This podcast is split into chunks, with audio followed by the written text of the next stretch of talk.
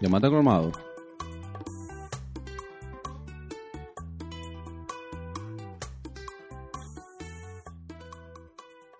Bienvenidos a este su podcast. El conversatorio de leche con coco. ¿Te cambiaste el nombre de nuevo? Ya, que hay que Eh, cambiárselo, papá. Hay que que cambiárselo, claro que sí. Era más de una pañolita a la gente de 20.do. Los mejores fucking DJs de República Dominicana. Y del mundo, papi. Eh, señores, 20.d en todas sus redes sociales. Recuerden chequear la colaboración que tienen con nosotros. Eh, tienen una- cositas. una- la mejor colaboración que ha hecho esa gente. Exacto, tienen una gorrita bacana, unos Sí. t-shirts, una cosita. Sí, arroba yo 20.do. Hasta yo quiero. Señores, también hay que darle las gracias a la gente de NYC Medical of NYC Queens. Medical of Queens. ¿Dónde está ubicado ellos? Te lo respondo yo. Dale, en pues la yo no sé. 7916 de la 37 Avenida Jackson High, Queens, Queens, New New York, York. papá. Esa gente son clínicas, señores. Y lo muy importante es que hablan español. Con pila de especialistas. Óyeme, tú Exacto. llegas allá y con tu vaina, tu vaina rara dominicana que te dan, porque al eh, me dio un yello. Un ruso no te va a entender. Exacto. gente que habla en español te entienden y te atienden. Así que dale para allá. Todo el mundo tiene un tío en Nueva York. Dale para allá, manda a tu familia para allá. Exacto, está el número ahí, ustedes llaman. El número y síganlo en sus redes sociales como arroba NYC Medical of Queens. NYC Medical of Queens. Y su prueba del COVID. Exactamente. Los chequeos anuales. Pero nada, señores, eh, Vamos a un conversatorio, como ya lo dijimos. Ya escucharon una vocecita por ahí de quién es que está aquí. Aquí tenemos una persona Ajá. que de verdad que ha influenciado en, Ajá. en la- en la- en el mundo de la moda Ok, en República Dominicana. ok. Es una persona bien querida para nosotros, una persona conocida de, de antaños. Sí. Eh, y yo entiendo que para que ustedes la conozcan, pues tú la ves en Instagram y te dices, ay, pero fulano de tal, que yo cuánto. Pero ahora la tenemos aquí para que tú la conozcas. ¿Quién es ella? Claro. Pero tenemos aquí a Mabel Damirón, Uy. papá. Va- Bienvenida, Mabel. Bienvenido a Mabel Damirón. Gracias, chicos, por esa introducción tan bella. Eh, y nada, saludar a esa audiencia hermosa que lo sigue. Yo soy una fiel seguidora de Leche con Coco. Gracias. Eh, y me siento súper feliz de poder compartir este espacio con ustedes y, y hacer una entrevista diferente, una entrevista con personas que me vieron crecer. Y qué bonito el poder eh, conversar con su audiencia y con ustedes de todo lo que ha sido mi trayectoria hasta en estos últimos años. Perfecto. Mabel, mira. Vamos a iniciar. eh, yo, yo como que siempre lo empiezo así, ¿verdad? Yo me Sí. voy para atrás. Exacto. Yo me voy para atrás de cuando tu mamá estaba preñada, cuando tu mamá se embarazó. O sea, ¿quién eres? O sea, ¿quién, ¿cómo es la vaina? Arreci, arreci. Arreci. No, mentira, mira. Mabel Damirón. Ajá. Eh, ¿Quién es Mabel Damirón? O sea, cuéntame de ti. ¿Dónde, eh, dónde tú eres? ¿Dónde tú naces? ¿Dónde tú estudiaste? Etc, etc. La pregunta que tú siempre haces. ¿Eres Exacto. dominicana? Ah, no, no se la quería hacer, no se la quería hacer, porque ya yo me la sé, pero lo voy a preguntar. ¿Tú eres dominicano? Claro que sí. Muy orgullosa de ser dominicana. Bueno, eh, básicamente yo siempre inicio diciendo que Mabel Damirón es una apasionada de la vida y de sus retos. Es una mujer que todos los días recibe la vida como un lienzo en blanco que me da la oportunidad de reflejar lo que quiero y de perseguir mis sueños. Y más allá de eso, eh, puedo decir que soy, como dije, dominicana, soy madre, soy esposa eh, y actualmente empresaria de moda. pero- Uepa, papá. Y poeta también. Ah, poeta. también. Porque ya yo estoy, con todo lo que ella está diciendo, yo dije, wow, pero estoy analizando mi vida. Vamos, a, vamos a escribir un libro. Sigue No, contando. no, pero realmente eh, soy dominicana. Eh, soy una persona que, como digo, quizás, bueno, vengo de una familia que siempre se ha preocupado por dármelo todo, pero yo siempre también he trabajado mucho eh, por las cosas que quiero. ¿sí? Siempre he sido muy determinada eh, a lo que quiero lograr. Siempre he tenido mis metas muy, como muy, muy claras. Y bueno, desde pequeña en el colegio, eh, ustedes también son, eh, pueden dar testimonio de eso. Sí, Eh, yo era de las que siempre tuve muy aplicada. definitivamente. Ustedes pueden, ustedes pueden corroborar eso. Oye, papá, Sí. Mabel tenía en la, en la macota, de, o sea, con colores en to- yo creo que en toda la letra era yo dije, ¿y cómo diablo tú sacas tanto tiempo para eso? Acuérdense que los profesores cogían el cuaderno mío y de Sí. mi grupito bueno, las special, que ustedes las conocen Ah, también. Eh, ¿verdad? Mira, yo no me acordaba de esa vaina. ¿no? eh, y siempre eh, utilizaba mis cuadernos para hacer las, eh, los exámenes y bueno, y todo eso, porque siempre he sido muy, muy determinada a lo que quiero. De hecho, eh, estudié publicidad y luego hice un máster en comunicación corporativa, lo que me permitió hacer una carrera de algunos aproximadamente nueve años en el sector corporativo, manejando marcas nacionales e internacionales. He estado trabajando eh, desde el sector privado, también el sector público y también he pues sido asesora en firmas internacionales en materia de comunicación corporativa Bien. siempre hice mi, mi carrera, siempre la desarrollé alineada a mi pasión, que siempre fue la moda. Pero más que la moda, eh, moda, la moda que siempre vemos, que es esa banal, que, que tendencias, que, Sí. que me debo de poner, Sí. eh, y todo eso, yo siempre relacionaba la moda con trabajar mucho una belleza integral, o sea, una belleza de adentro hacia afuera. Y así es donde nace mi blog de moda, que siempre aunado con mi carrera profesional, o sea, con todo lo que era mi demanda de trabajo, porque la gente lo ve muy lindo ahora. Ay, qué bello, tú tienes tu propia empresa y tiene aquello y tu colección y no sé qué. Pero señores, yo he tenido que guayar la yuca. Eh, como digo yo, véngalo tú entonces. Gracias, gracias, tú. gracias. No, y más O sea, trabajando también, pero tiene que sacar tiempo para... Exactamente. Señores, en ese momento yo no tenía Amelia, inclusive no estaba ni siquiera casada.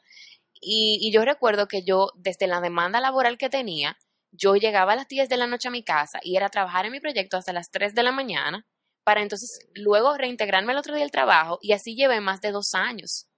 O sea, yo, además de la demanda laboral que tenía, tenía también mi proyecto. Y la gente decía, ah, no, ahora este fashion blogger. Ahora esta se está tirando fotos aquí y allá. Pero yo siempre tenía muy claro claro. qué era lo que yo quería. Que esa era la primera etapa De donde yo sé que iba a llevar mi marca. había, que pa- había que pasar por Había ahí. que pasar por ahí. Pagar la cuota, como digo yo. Hay que pagarla. Entonces, eso es lo que a veces la gente no quiere pagar. Ujú. Inclusive, en, ese, en esa misma etapa van a llegar personas que inclusive se crían contigo, gente del mismo colegio, gente, amigos, familiares, que te van a decir, ¿en qué que está esta muchacha ahora? Y empiezan a criticarte. Eso Ah, son pues lo ella- primero. Ella entonces era es licenciada y Ella es ahora ella lo que se tira fotos. o lo que se tire foto. Ujú. Pero no sabían que detrás de todo eso había una estrategia.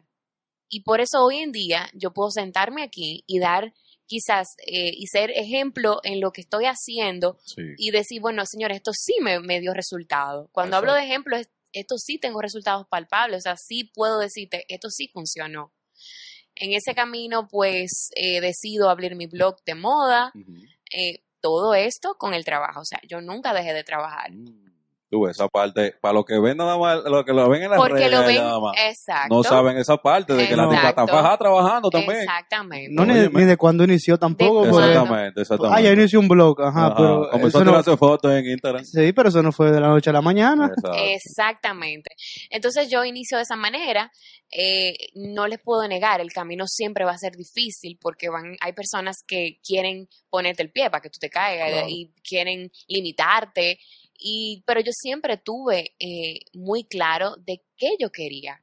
Y yo sabía que esta era la primera etapa que iba a ser muy difícil porque usted, o sea, es una exposición. Tú empiezas a, a poner tu vida, a exponerla. Exacto. Y bueno, nada, eh, cuando me sentí lista para renunciar de mi trabajo, que fue ya luego cuando quedé embarazada, luego que me reintegro de la maternidad. Eh, yo dije, tú sabes qué, Eh, este es el momento, porque si no lo hago ahora, no lo voy a hacer después. Exacto. Se queda en la zona de confort. Y me quedo en la zona de confort, ganando súper bien, llevando mi, mi tienda. En ese momento mi tienda estaba, que conste, mi tienda primero inició online, luego de seis meses aperturada online, tuve que abrir un showroom en mi casa. O sea, yo abrí mi tienda en un espacio de una habitación de mi casa. Luego entonces de seis meses, ahí es donde yo decido transformar todo y año y pico, es donde hace un año justamente, eh, ahora en noviembre, aperturo mi primera tienda física en el país. Ok. Entonces, eh, nada, tomé el riesgo. Recuerdo que, y quiero compartirlo porque quizás hay mucho, una audiencia de emprendedores o personas que quieren este, lanzarse Sí. Y tienen esa, ese miedo por dentro. El miedo siempre va a existir. Claro. Inclusive el día que tú no sientas miedo a hacer algo, es un momento en el que tú tienes que decir algo está mal. Tienes que sacudirte. Tienes que Algo está mal. Algo está mal. Algo está mal, porque el miedo es un símbolo de que te estás acercando a un lugar que te va a llegar a otro nivel. Exactamente. Entonces, Hay que, eh, hay que tuitearlo eso. Vamos a Sí, tuitearlo. sí. Tuitealo. Hay que tuitearlo. hay que tuitearlo. Exacto, entonces eh, recuerdo que, eh, y lo comparto porque quizás le puede servir en ese momento en el que renuncio de mi primer trabajo. No voy a mencionar la marca porque, ¿verdad? No, Eh, claro, claro. Es una, no, no, no hay problema de que, pero las personas que conocen mi trayectoria profesional saben que era una multinacional que nos ayuda a destapar la felicidad. Entonces, eh, la verdad es que recuerdo que, que siempre me decían, Mabel, las personas que me cuestionaban, ¿por qué dejaste un trabajo donde tú ganas tan bien? De ese calibre. donde es una multinacional y aquello, y yo, bueno, porque ya yo aprendí lo que iba a aprender de ahí. No, pero quizás lo que te lo decían es porque esa era su meta, llegar quizás a ese nivel. Entonces no entendían cómo tú... Una persona que ya lo tenía. Que ya lo, tenía, Exacto. Y, y quiero, quiero pararme aquí porque recuerdo que en varias ocasiones le respondí a algunas personas, este es mi momento en el que a mí se me permite equivocarme. Ok. bien. Este es el momento. Porque en ese momento yo no estaba casada, en ese momento nadie dependía de mí Exacto. y en ese momento yo era autónoma. Yo era independiente. Entonces yo, si yo tomaba una decisión y yo fracasaba en ella, yo no iba a llevarme a nadie. Efectivamente. Al final, esa decisión era mía. Y déjenme decirme que el La que se iba a joder a ella. Exacto, exacto, era yo y más nadie. No hay que poder volver para atrás, buscar tu trabajo. podía Exacto, inclusive de donde salí, tengo las puertas hoy en día abiertas en donde puedo volver a tocarlas y sé que me van a dar el trabajo. En caso de que yo quisiera, un ejemplo. Exacto, exacto. ¿Por qué? Porque siempre procuro salir de los lugares por la puerta grande. Claro. O sea, a mí me gusta que si yo voy a cerrar una relación comercial, eh, cuando yo era empleada en ese momento, yo procuraba siempre dar mi 100% y que dejar una puerta siempre en grande. Ay, yo que conozco tu trayectoria del colegio, créeme que no era el 100, no, el 250%, eso estaba puesto ahí. Porque yo ver esa, es que la mascota, es que yo me recuerdo, loco, de la mascota. Todos esos colorcitos. todo- Loco, la fecha de un color, tú sabes que uno tenía que ponerle el título de la, de la materia en vaina, matemática. Hoy es martes. Eh, oye, que yo creo, ahora, un colorcito aquí, otro, y la fe- los números de la fe, un ejemplo de los números, pa, de un color, y yo dije, pero es que yo hago eso un día y yo me vuelvo loco, literalmente. Ay, Dios mío. Pero no, Mira. definitivamente eso se veía ya de, de- desde el colegio, por así decirlo. Gracias, gracias a ustedes por confirmarlo, porque quizá hay gente que dice, no, esta se la está dando ahora en la más organizada o en la más... Créannos, Crean, créannos. crean, de verdad. Mami lo dice, así que señores, esto no es de ahora, esto no es de ahora, de verdad. Bueno, el punto es que, volviendo a, la- a- a lo que le contaba, eh, yo decía, ese es el momento que a mí se me permite equivocarme. Ahí pues se me abre una oportunidad en el sector, en otro, en otro sector público, luego en el otro, en el sector privado, y voy haciendo un 360 que me da hoy el respaldo que yo no entendía, porque en ese momento decía, ven acá, pero a mí como que todo me persigue con el tema de sostenibilidad, porque siempre desarrollaba pro- eh, programas en pro a cuidado del medio ambiente. Mm, me tocaban siempre manejar o mitigar temas de comunidad, temas de cuidado de reusar, reciclar, de cómo podemos proteger el medio ambiente. sí. Me tocaba todo eso. Yo decía, ven acá, pero a mí siempre como que en toda la marca y todo lo que yo manejo, esto está orientado. Pero yo no sabía que detrás de todo esto era un plan de Dios, porque Sí, yo soy una persona muy creyente, y bueno, ustedes lo saben, Sí. eh, y, y siempre pongo en manos de Dios todo lo que hago. Y recuerdo que yo decía, ven acá, pero ¿por qué que tú me persigues? Hasta que hoy puedo decir que gracias a esa trayectoria profesional es que hoy puedo hablar con criterio y con base y promover y ser pionera en República Dominicana de un ciclo de moda sostenible que apuesta por una industria más sostenible. Exacto. Hoy puedo eh, tener un lugar en una tienda que no solamente es una tienda, es una casa de moda sostenible donde ayuda a las demás personas a ser sostenibles con sus compras, con diferentes técnicas. Y, y eso es lo que me ha dado a mí también el aval, esa trayectoria profesional. Entonces, si yo me hubiese rendido o no hubiese llevado mi cuota de proceso que me tocaba, ¿qué hubiese pasado? Exactamente. O sea, esa idea que, que, que tú, que tú, o sea, que tú, porque, la- eh, mira, inclusive tú has respond- ella ha contestado como tres preguntas que yo le iba a hacer, sin yo hacérselas. Porque iba a hablar del tema de la moda sostenible, o sea, bueno, pero podemos hablar. lo que, lo que, que eso era algo que yo veía, o sea, y veo en tus redes, el tema de la ropa eh, a nivel sostenible, o sea, como que tú no tienes que irte a comprar un vestido de 20 mil, 25 mil dólares, tú puedes hacer moda con esto, ¿entiendes? Y estás ayudando al medio ambiente, porque esto que tú lo ves como una basura, literalmente, se oye feo, pero no es como que es una basura para cualquier otra persona, mira cómo se puede transformar Exactamente. no solamente te está dando un producto que tú lo vas a utilizar y no te va a costar 25 mil dólares, eh, te va a costar 1500, pero, pero como quiera que sea, o sea, estás ayudando. O sea, esa ayuda al mundo, si tú no hubieras decidido tomar esa, o sea, pagar la cuota.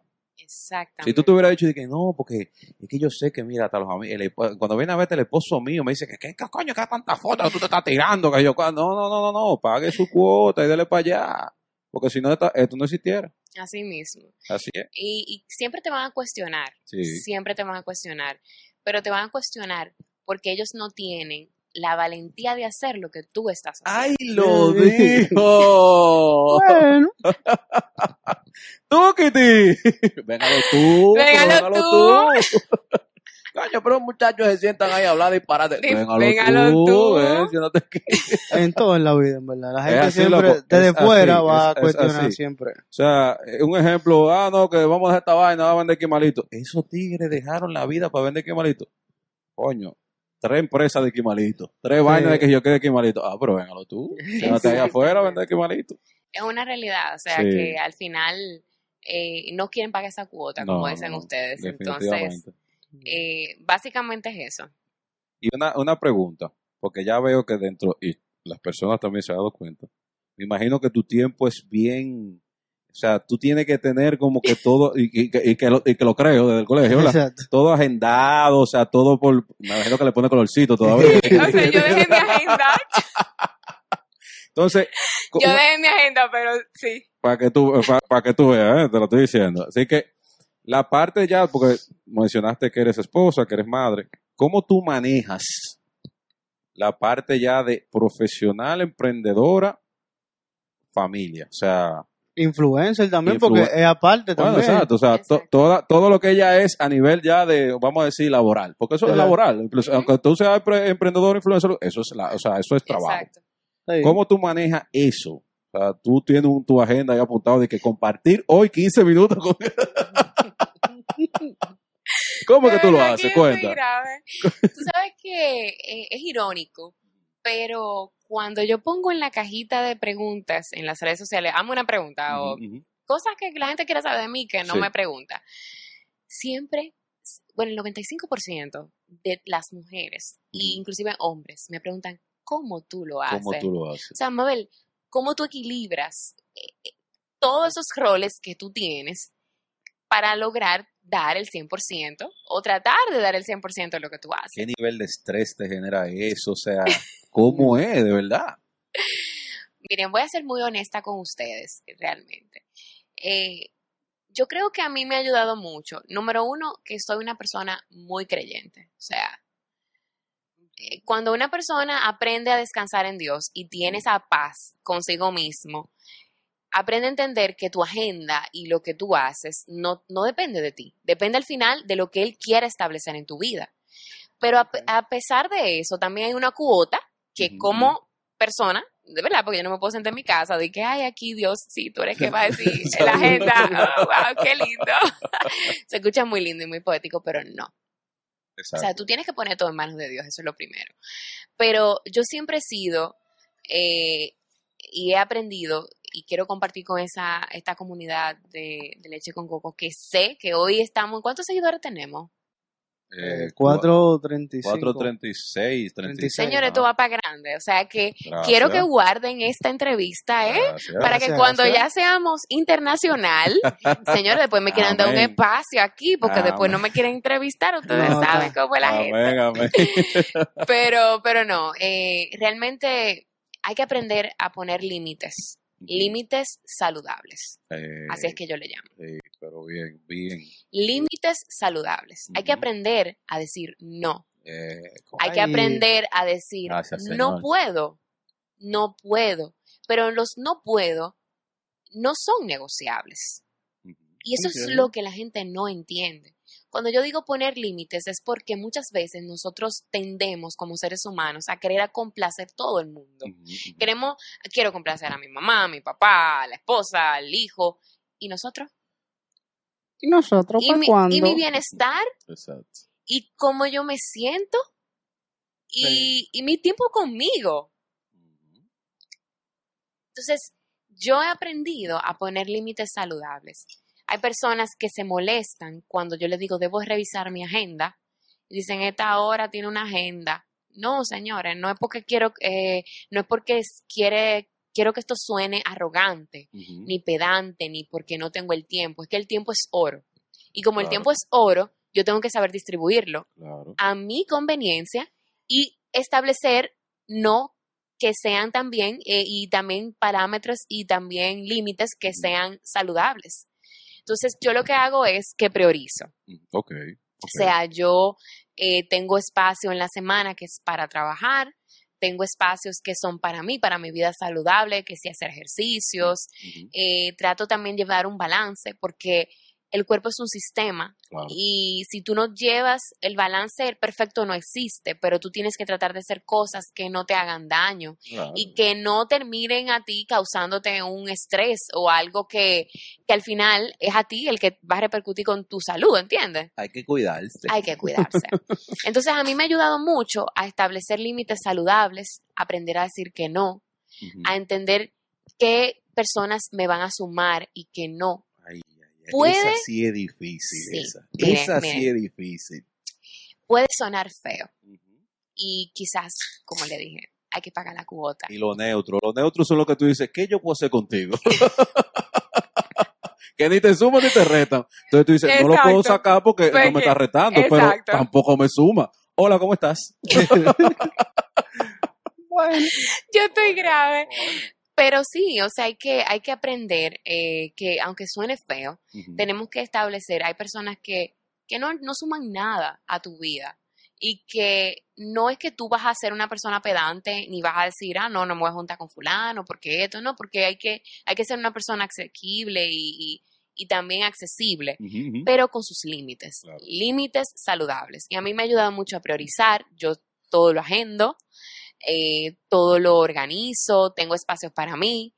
Eh, cuando me veo como que eh, medio estresada, porque con esta pandemia no les niego, la gente me dice, ven acá, ¿qué- ¿por qué tú estás tan flaca? O ¿por qué tú rebajaste tanto? Porque es un problema, si estás gordo es un problema, si estás Ah, flaco es un todo, problema. todo es un problema. Todo es un problema, pero ¿qué es eso? punto medio. ¿Pero qué es eso? La cuota, ¿verdad? La cuota. La cuota. Exactamente. Se sigue pagando. ¿Hay ¿eh? que pagarla? Siempre se sigue pagando. Eso se paga la vida entera. Exacto. Oye, tú tan famoso ahora y no le haces caso a uno. Tú me hiciste caso cuando yo estaba empezando. Gracias. La cuota. tú Exactamente. compartiste el contenido. Paga tu cuota entonces ahora, papito. Hablamos ahorita que no tengo tiempo para ti. Mi agenda no dice fulano, así que Fulano. hablamos. Gracias. Entonces hay que, hay que establecer esas cosas. Yo en lo particular trato mucho de siempre sacar tiempo, inclusive ustedes lo saben chicos, que yo hice de tripa corazones para poder estar aquí. Sí, te agradecemos Sí. mucho. ¿verdad que sí? Y inclusive se lo dije a Franklin, déjame ver, vamos domingo, y yo qué te dije, Eh, inclusive tú lo puedes decir, Sí, tenía. que era un día familiar. Exactamente. Para mí los domingos son sagrados, porque tiempo para mi hija, en, la, tiempo en para la agenda dice día Sí, sí. familiar. días Exacto. familiares. Familiar. Aquí no va nada. Aquí no va En nada. Entonces, la- Entonces- como, no, como pode- no podía poner tanto co- colorcito, cada letra de un color. De un color. Entonces, eh, básicamente lo hago así y me ha ayudado bastante. Y, y eso es lo que a mí me ha dado ese equilibrio de poder cumplir con los roles. Hay cosas que no me salen bien porque no soy perfecta, pero tampoco pretendo ser perfecta. No Ah, quiero ser perfecta. Exacto, eso es algo como que, ah, no. O sea, no me interesa ser perfecta porque nadie es perfecto. Entonces, tengo mis áreas de oportunidad, como le digo a todo el mundo, esos son áreas de oportunidad. Exacto. Mejor. Pero, exacto, pero no, ese, eso es lo que me ha dado a mí como el equilibrio de lo que ustedes ven y de poder cumplir con esos roles de madre, esposa, empresaria, Mm. Y Influencer. también. influencer también. Ah, Yo creo que esa es la parte también más- más difícil. No, eso no es la parte más difícil para, para ti. O sea, Para como- mí sí, para mí lo Porque es. manejar una comunidad, hay muchísimas preguntas que tú quisieras contestarlas todas, pero coño, Eh, un día a- no te dan. Les voy a decir algo y, y quiero compartir este testimonio. Yo cojo un día para responder mensajes. Ok. ¿Por qué?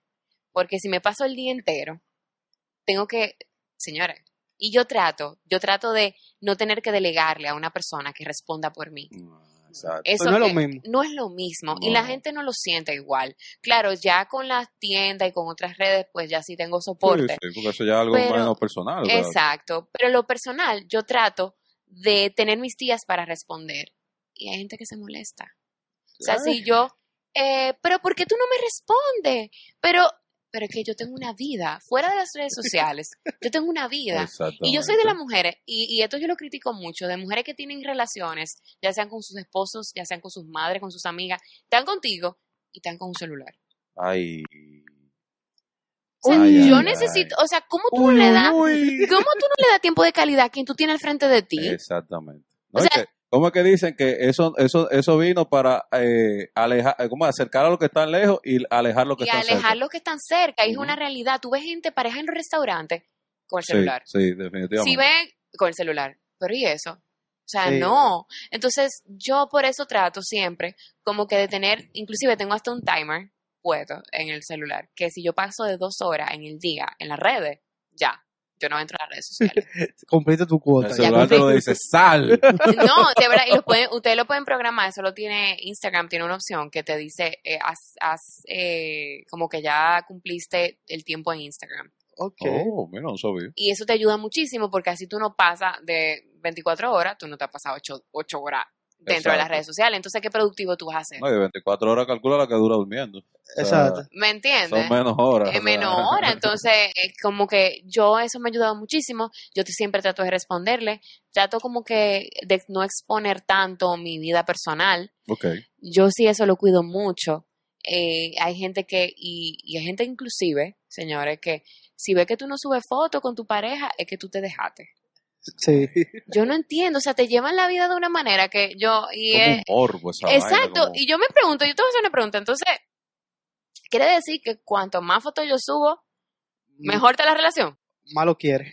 o sea, Eso es como que, eso tan banal, lo que yo lo veo eso súper mal, y gracias a Dios, mi pareja, mi esposo lo respeta bastante, bueno. es una persona que de hecho no es para nada redes sociales, él tiene redes sociales por mí, o sea, ni siquiera de redes.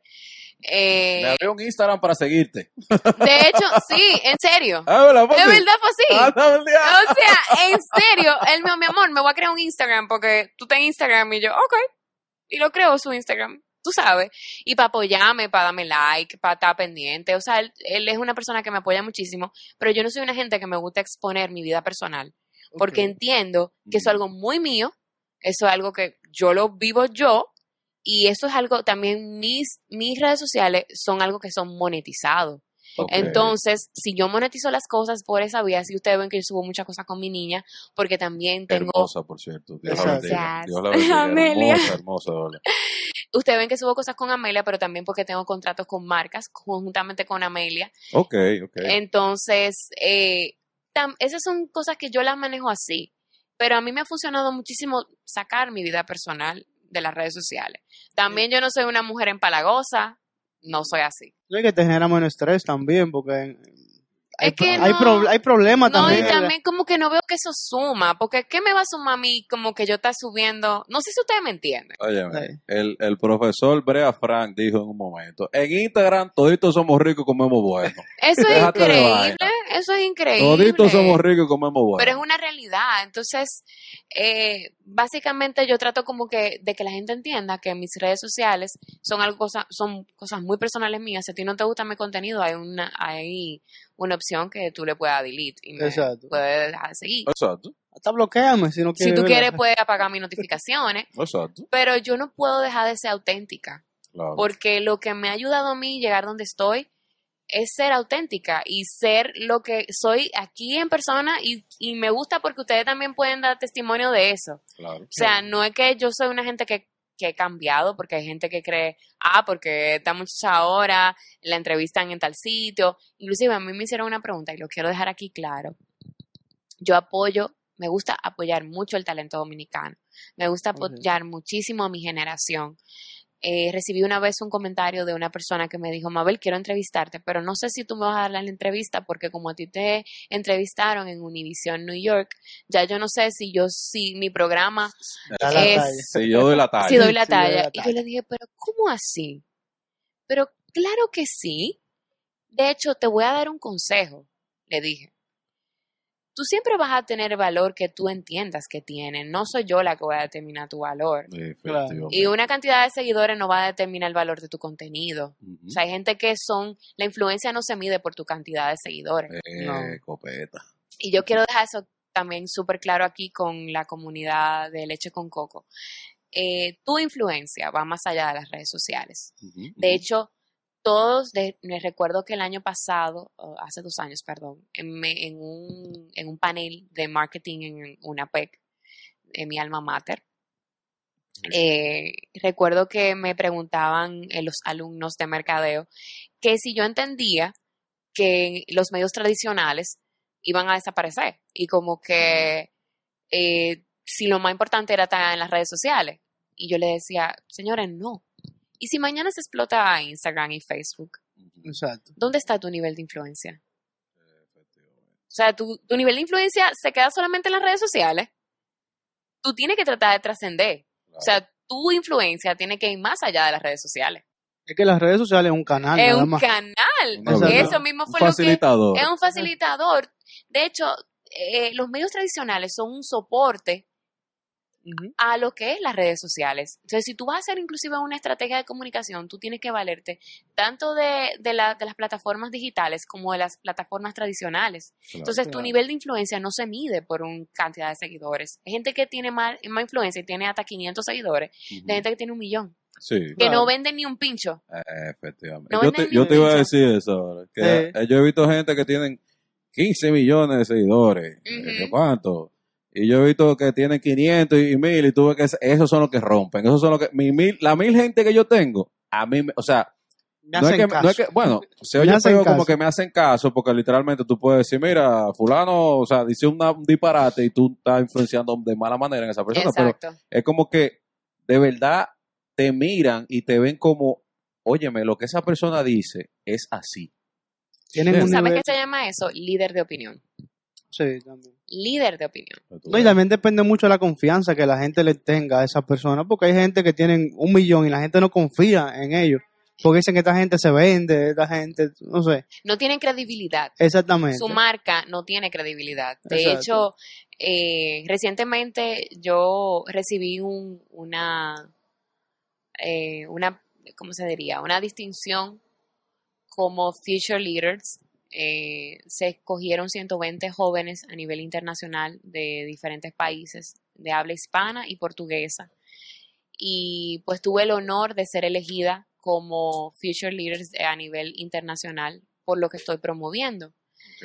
Y esa, esa, eh, ese mérito o, o esa distinción, primero, número uno, es por el apoyo de mi gente, por el Sí. apoyo de, de lo que yo estoy haciendo.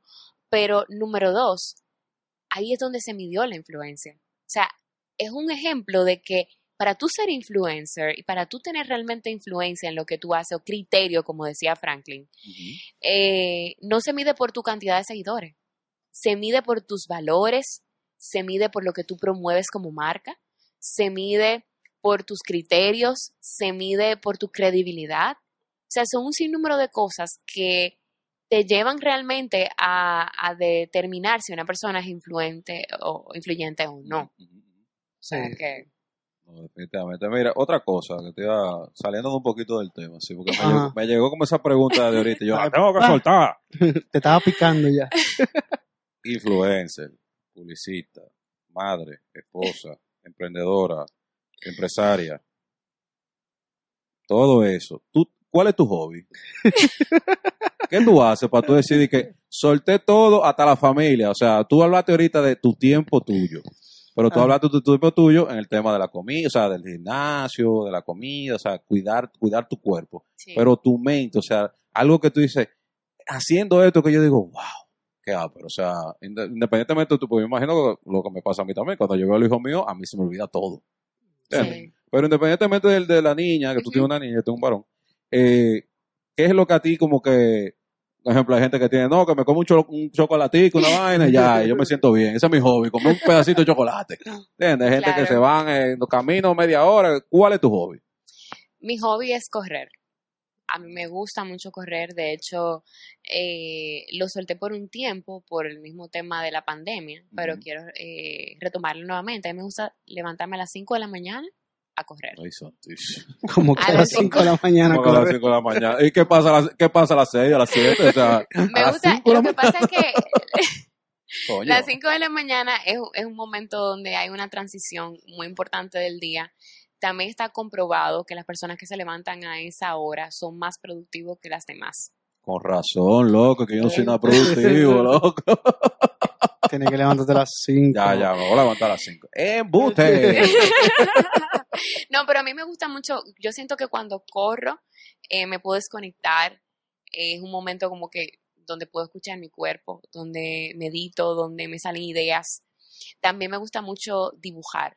Yo dibujo, eh, diseño. No soy diseñadora de moda, quiero corregir eso. Soy empresaria de moda. Yo sí he tomado cursos de diseños de moda. Yo manejo a las diseñadoras. Oíste, Soy la jefa. yo soy la jefa, la líder. Soy yo. ¡No! No digan eso. Para eso es contratación. para contrataciones en Mabel Damiron Store. Bueno, eh, no, pero básicamente eh, a mí me gusta pintar. De hecho, yo de niña lo hacía y inclusive ahora en la pandemia lo volví a retomar. Fue uno de los hábitos que, que decidí volver a retomar y es la pintura. Me gusta pintar y eh, aplico ese don en diseños de, de ropa, de colecciones. eh, y eso también como que me desestresa muchísimo. O sea, yo me pongo como que eh, a ver desfiles, me inspiro. Tú te cierres tu burbuja y ¡pam! Este es mi mundo. Exactamente, me desconecto totalmente y como que es un momento muy mío y de ahí han salido inclusive proyectos, o sea, no le puedo explicar. O sea, Ok. Ese es como que mi momento de desconectarme para conectar conmigo. Perfecto. Y una, otra cosa que me llevó así rápido. ¡fua! Sabes que esto es sin guion. Esto es sin Exacto. No importa. Esto es pregunta que llegue, pregunta que sale. Exacto. Tu tienda, Mabel Dami, excel. Óyeme, esa, esa marca yo la veo como que, ay, Lord, esa marca mierda, bro. Mabel Damiro. Yo tengo un vestido de Mabel Damiro. O sea, como de, yo no sé mucho de Por moda. cierto, eh, esta blusa que llevo puesta Ay, es. Mabel Damirón. Ay, mamá. Ay, mamá. Pues chicos, pueden ver la etiqueta aquí detrás. ¿Qué dice? ¿Qué dice? Mabel Damirón. Mira, o sea, ¿cuál es la visión tuya eh, con, con esa marca? O sea, donde tú, lógicamente, o sea, todo el mundo que emprende quiere llegar a cierto nivel, pero ¿qué tú entiendes? eh, o sea, no sé cómo, cómo, cómo articularla la pregunta, pero ¿a qué punto tú entiendes o tú quieres que llegue esa marca? No, y también, eh, agregando esa pregunta, también los retos que yo tengo que llevar, porque no es una marca convencional. Eh, exactamente. no es una marca de, de, de fast fashion y vaina, que eso íbamos a producir y vaina. Mira, manejas bien el El término. tipo sabe, eso- ¡Ey, fast fashion! él, ti- él tiene la... Él, la él lo tiene, él lo tiene. Bueno, mira, eh, primera pregunta de dónde veo a Mabel Damirón eh, en futuro. Sí veo a Mabel Damirón como una marca país, una marca dominicana, eh, representando eh, la, mi país con orgullo en eh, plataformas internacionales. Perfecto. Lo veo en escenarios internacionales, veo mi marca eh, siendo consumida y representando sobre todo la moda sostenible a nivel eh, internacional. La veo como una franquicia Ok. eh, a futuro. La veo que puede inclusive, ¿por qué no?, estar en un Times Square. ¿Por qué no? Eh, Te imaginas yo caminando allá. ¡Ay, yo la conozco! ¡Yo la conozco! Ella estaba en mi programa. ella estaba en leche con coco.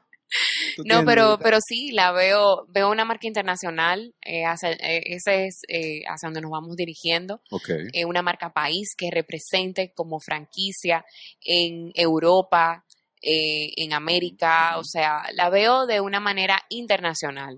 Perfecto.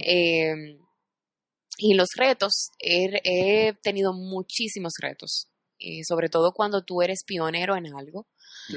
eh, tú recibes cierta resistencia porque eh, tengo que hacer doble esfuerzo para educar y Eh. reeducar. Exacto. Exactamente. Cuando tú no, cuando tú eres, eh, estás haciendo algo que normalmente no va con lo que todo el mundo está haciendo, entonces tú tienes que empezar a educar con pera y manzana, señores. O sea, no, no se vayan a la, la, la Pitágora No, así es, así es. con pera y manzana. O sea, tú tienes que educar a tu comunidad, tú tienes que comunicar y tienes que hacer que tus stakeholders, que son tus audiencias claves, entiendan en términos de relevancia que tú le eres de beneficio. Ok. Entonces, hay un reto donde yo he tenido que doblar esfuerzos a nivel de producción porque hacemos de sostenible no es fácil. No. O sea, yo tengo que eh, contar con un equipo que demanda de muchísimo más tiempo para la producción de piezas, donde tengo que contar con personas que estén especializados en el tema. Eh, tengo que llevar a una, a una, a una comunidad a, a un call to action, o sea, hacer lo que yo estoy eh, haciendo. Exacto. Entonces, no es fácil, o sea, no es fácil, pero se siente súper bien cuando tú puedes, inclusive recientemente cumplimos nuestro primer año de, sur- de circularidad, como le llamamos, hicimos una campaña, donde presentamos todos los logros que hicimos como empresa.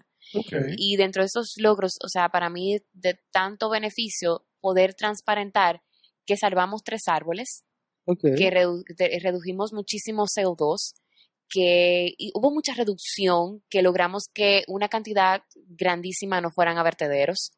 O sea que sí se puede. Me lleva mucho esfuerzo, pero en el día de mañana, cuando más personas se unan a este movimiento, va a ser muchísimo más fácil para mí. Claro. O sea que yo estoy pagando mi cuota. Ah, este- Así es, así es. Sí, pero que es más difícil convencer a una gente a Sí. comprar una pieza. Diga, ah, no, pues esa pieza quizás es reciclada, Ajá. quizás... Y déjame decirte que yo no me puedo quejar de mi comunidad, porque señores, yo le puedo decir algo. Yo le doy gracias a Dios que yo subo una cosa y, y, y- y, o sea, eso es, o sea, de una vez. Sí, pero porque por- se identifican, o sea, por el trabajo que tú hiciste antes, para No, y que, y tú, que tú mencionaste eso eh, y yo me quedé pensando. En verdad Ajá. no le puse atención a lo que yo dije porque me quedé pensando. no, no, No, porque es que me quedo pensando, o sea, me llegan las preguntas, yo digo, y, y- pero era un comentario que iba a hacer. Ah, no, que yo me voy a comprar, que yo voy a mencio- puedo mencionar una marca, ¿verdad? Pues, muy, muy- Mm, bueno, me voy a comprar un sí. Gucci, una vaina, sé yo. Sí, pero vamos sentando con Gucci a ver lo que pasó hoy. Gucci es reconocido, ¿entiendes? O sea, una vaina a nivel mundial e internacional, que yo, yo creo que hasta, hasta fuera del planeta conocen a esa gente. Porque imagínate, los emboceros de, de la han cogido con esa vaina. Pues pero- mira, que, qué bueno que mencionaste. Gucci, porque Gucci, de hecho, y lo publicaron recientemente, Sí, se está adentrando a la moda sostenible. ah, ya tú sabes. Yo creo que Ah, todas las marcas van a... Van en- a- Toda- es- está comprobado que o sea, un gran por ciento de las marcas que son tienen reconocimiento, como decía Coco, eh, están emigrando porque desde la ONU, de Es que esa hecho, es la tendencia. es que ese es, es- señores, es el futuro de la moda, es la moda sostenible. Exactamente. Exacto. Es la moda sostenible. Ahora, yo te voy a decir una vaina. Tú agarras una vainita, ¿verdad? Lo arreglas, le pones Gucci y ya cuesta 30 mil dólares. Exacto. Porque es lo que te digo, ya esa persona, desde los tiempos de playa y para allá atrás, pagó su cuota, ya el tipo, o sea, eh, la marca, perdón, es reconocida mundialmente, o sea, y no solamente que mundialmente, sino que puso, ¿qué pasó? No, que se va a caer... el- Ah, perdón, perdón, mala mía, mala mía. No, y que- Eh, y que, óyeme, ah, no, que tú estás vendiendo muy caro, no me compres. Exacto. Yo no sé, compres. no, tú, te tú voy a no eres mi responder. Tú no eres mi cliente. Tú no eres mi cliente. tú no eres mi target. Tú- Ahí no exacto, Tú no eres mi target. Exacto, nosotros, no- nosotros, nosotros inclusive, Spanglish. exacto, estábamos hablando un día, eh, con ciertas ideas y eso, y, y de, repente, de repente, como te digo, pagando cuotas, no, que tú, que esto, lo otro, y yo dije, pero es que en verdad tú me acabas de dar una luz, o sea, tú, yo estaba oscuro y, ¿Y tú, me tú? acabas de dar una luz. Tú no eres mi target. Excelente. Y, y esas son de las cosas que yo le dije ahorita. Límites saludables. Exactamente, Esos son límites saludables. exactamente. Tú no eres mi cliente. No te sientas mal. Yo Exacto. te entiendo. Eh, pero tú Seguimos siendo amigos Somos de todo. amigos. Cuando tú tengas para comprarte lo que yo puedo ofrecerte, tú vas a estar aquí. Uy, uy, uy. Lo dijo fuerte. No, pero la verdad. Pero es la realidad, No, señor. claro, yo le voy a hacer claro. una pregunta. Vamos a un cálculo aquí. ¿Cuánto le costó todos estos equipos que ustedes tienen aquí de producción? Eh, unos pesitos. Ah. Así es. Pues sí. Entonces, ¿qué ustedes hicieron? Dejaron de comprar, priorizaron, dejaron de darse unos lujos que quizás ustedes querían en otras cosas, cancelaron chercha, coro, para comprar equipo. Sí, ¿Y qué Sí. ustedes están haciendo? Invirtiendo. claro. Exacto. Ustedes están pagando su cuota. En el día de mañana, cuando ustedes tengan una emisora de radio, cuando ustedes sean internacionales, cuando ustedes empiecen a tener ya un estudio, que a ustedes le paguen marcas, entonces, ¿qué va a pasar? Pagaron Pues- su cuota. Claro. Exacto. Y la gente lo va a ver fácil. ¡Ay, Ay, sí, qué sí. chulo! Ay, pero mira, ellos se sentaron a hablar disparate un día mire quiénes son y ellos mira ahora. quiénes son ellos. Eh, manito, cuando se apagan la cámara, eh, eso lo hablamos en, un- en otro podcast. Así que seguimos con el tema. Sí, porque la gente lo ve de- muy fácil de lejos. No, Y cuando tú lo lograste, es que más fácil lo ven. Ya lo sabes. No, no, eso era facilísimo. No, no, Exacto. no, eso es, hasta yo lo hago. Exactamente. No, pero eso lo Pero hago eso yo. lo hago yo. Sí, pero ven, hazlo. No, hasta que empiezan a hacerlo y dicen de que esto no es tan Eh, fácil. esto no es tan fácil como se, se pinta en las redes. Porque lo que te digo, Brea Fran, un saludo. Ojalá que tú veas esta vaina, ¿eh? Sí. Oye, en Instagram toditos somos ricos. Todo el bueno. mundo. Sí. Esa es la vida perfecta. La Todo vida ideal. Pero Em, cuando, cuando, esa, cuando esa cámara termina de tirar la foto, ¿qué pasa después de eso? Exacto. Instagram no te muestra eso. exacto. Exactamente. Esos 5 o 10 minutos, esos 5 o 10 segundos que dura el videíto, ay, aquí, estoy aquí, mira, en la piscinita atrás, el yate, la vaina. Y después, ahorita, te- ahorita tú eres el que está sopeando el yate. El tú, "Ah, Estoy aquí en el yate. no me lo haga, manito, no me lo haga. ¿Qué ha pasado? No, eh, Mabel, eh, con relación, porque tiene un año ya con la tienda física, el COVID, que tenemos yo- siete meses yo ya, yo- yo la tenía ahí, le hacía esa pregunta. te Siete. la agarro ahora, la tiro. siete meses, decir que tú disfrutaste tres meses de vaina, pero ya lo otro ha sido con COVID. ¿Cómo te ha ¿Cómo- afectado Exacto. eso en tu tienda? ¿Cómo ha afectado esta pandemia? Yo iba a cometer el mismo error de los otros días, pandemia mundial. Wow. Pandemia mundial. Eh, esta pandemia a lo que es la marca Mabel Damirón. Mira, al inicio fue eh, para mí, como creo que todo el mundo, porque nadie estaba preparado para esto. Eh, nadie, de hecho, sabe manejarse en medio de una pandemia. Yo, es la primera vez. Pues, Yo creo que para la mayoría de personas es la primera vez que viven una pandemia. Exactamente, para mí esto es algo totalmente nuevo. Eh, no les niego que fue, tuve un choque porque yo decía, Dios mío, mi negocio, ahora cómo voy a hacer, todos estos planes que tenía, eh, y entonces se, sí se reducen las ventas, eh, y ahora que hay que pagar local, que empleados, hay personas que dependen de mí. Eran muchas interrogantes que yo tenía y yo decía, ¿cómo es que yo lo voy a hacer? Pero como siempre digo, yo estaba agarrada de Dios. O sea. Dios siempre ha sido mi, mi, mi sustento en todo tiempo. Y la verdad es que yo no me puedo quejar. O sea, no me puedo quejar porque ha sido un año que yo entendía que iba a ser mi peor. No se ha terminado el año, ¿eh? Pero, Pero, eh, en medio de la pandemia, o sea, yo entendía que iba a ser eh, el peor año. sí. Y déjenme decirle que gracias a la pandemia, yo diversifiqué mi línea de productos. Ok. O sea, gracias a la pandemia, yo empecé a producir mis primeras colecciones. Gracias a la pandemia, empecé a hacer mascarillas de telas, donde yo inicié una campaña en colaboración con Airan Toribio, eh, editora de la revista Pandora.